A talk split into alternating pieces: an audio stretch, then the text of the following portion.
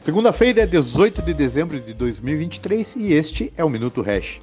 Mau humor e realização de lucros esfriam o calor dos investidores curto-prazistas e diminuem o impulso do touro no mercado de Bitcoin e criptomoedas.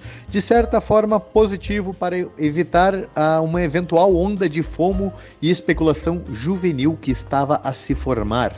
Morro abaixo, mesmo que valorizando acima de 150% no ano e firme acima dos 40 mil dólares, o Bitcoin não é assunto na ceia de Natal.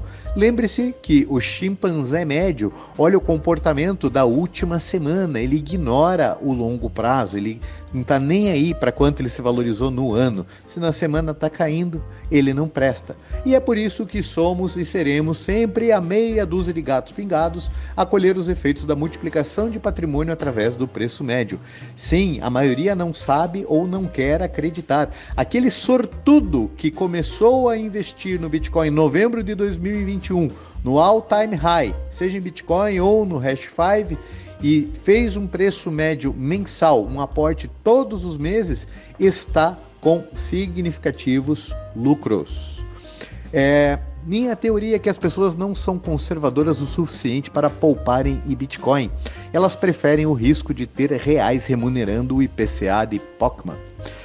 Correr riscos, por mais louvável que seja, é só é louvável assim quando você está ciente desses tais riscos.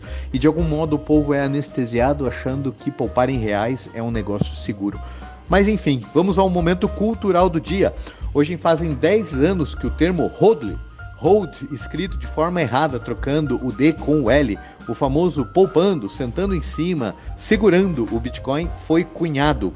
O entusiasta. Ah, deliberadamente bêbado, né, segundo ele, estava no Bitcoin Talk é, narrando as suas frustrações com o trade da moedinha laranja, onde ele perdeu muito dinheiro e a partir deste momento ele resolveu rodlar a criptomoeda. E o resto é história.